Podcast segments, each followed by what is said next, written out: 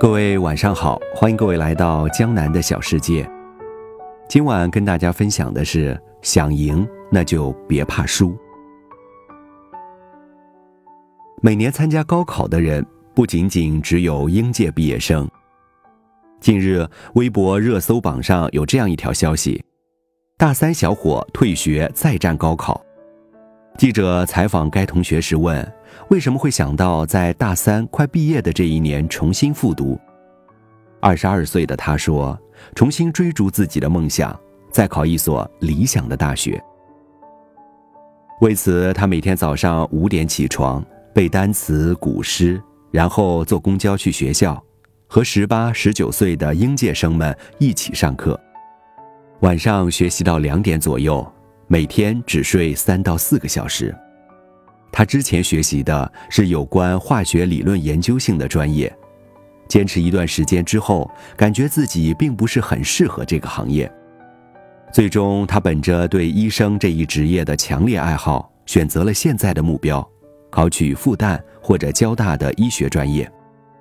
对于退学这件事，刚开始他的家人非常不理解，并极力反对。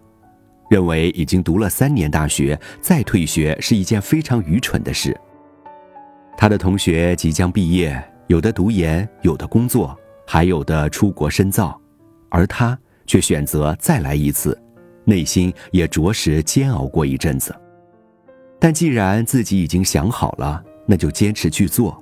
慢慢的，家人开始理解，转而支持他。记者问他有没有想过，万一考砸了怎么办？他说：“没有，不存在的。”记者又问：“那有没有想过，医学专业可能比之前那个专业更难？”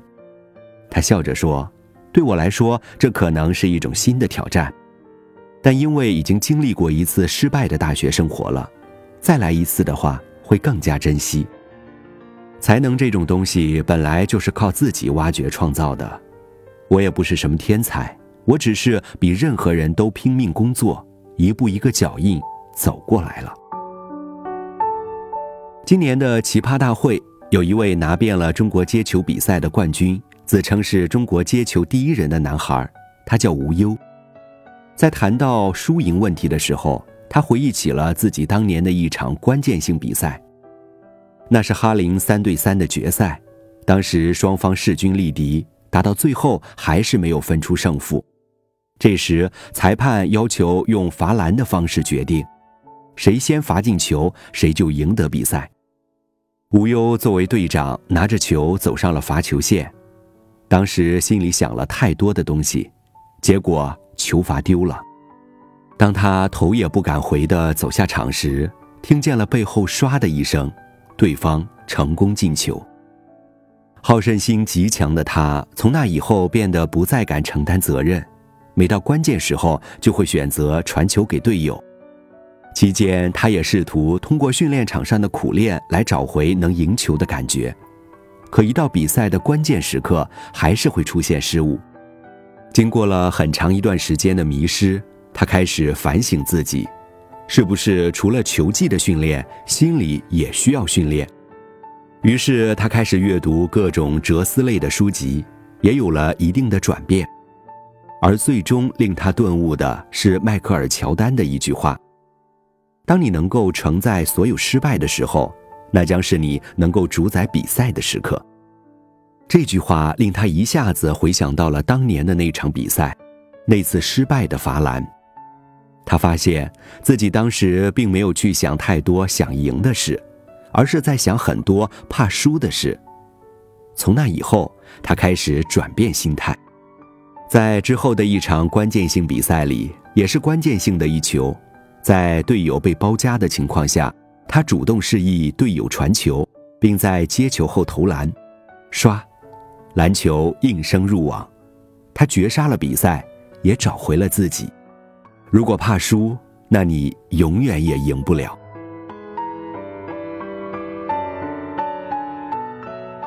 有个小孩子刚开始和母亲分开。一个人睡觉，夜里想上洗手间，但缺少了母亲的陪伴，让他开始对周边环境产生畏惧，哪怕一点小小的响动，也会被想象成妖怪来了。所以他宁愿尿床，也不敢下床去洗手间。长大后的我们面临的选择越来越多，相应的压力也越来越大，那份畏惧感也随之增加。人在畏惧感的包裹下，会放大眼前遇到的困难，从而影响自己的选择判断。也许不需要那么认真的读书，找一份能糊口的工作也行；也许不用在大城市那么辛苦的打拼，回老家安稳过日子也不错。也许一个女孩子好好在家相夫教子，不用努力去拥有自己的事业，也可以过得舒舒服服。可是你甘心吗？每个人的目标不同，可能是想给他一个家。可能是想完成一次环球旅行，也可能是想成为百万富翁。尽管目标不同，但他们都做着一件自我认同的事情。在这个纷纷扰扰的人世间走一遭，获得认同感是一件很重要的事情。这需要我们在实现目标的过程中，多去思考如何才能成功，而不要老想着失败后会怎么样。想赢，那就别怕输，输得起，才能漂亮的赢回来。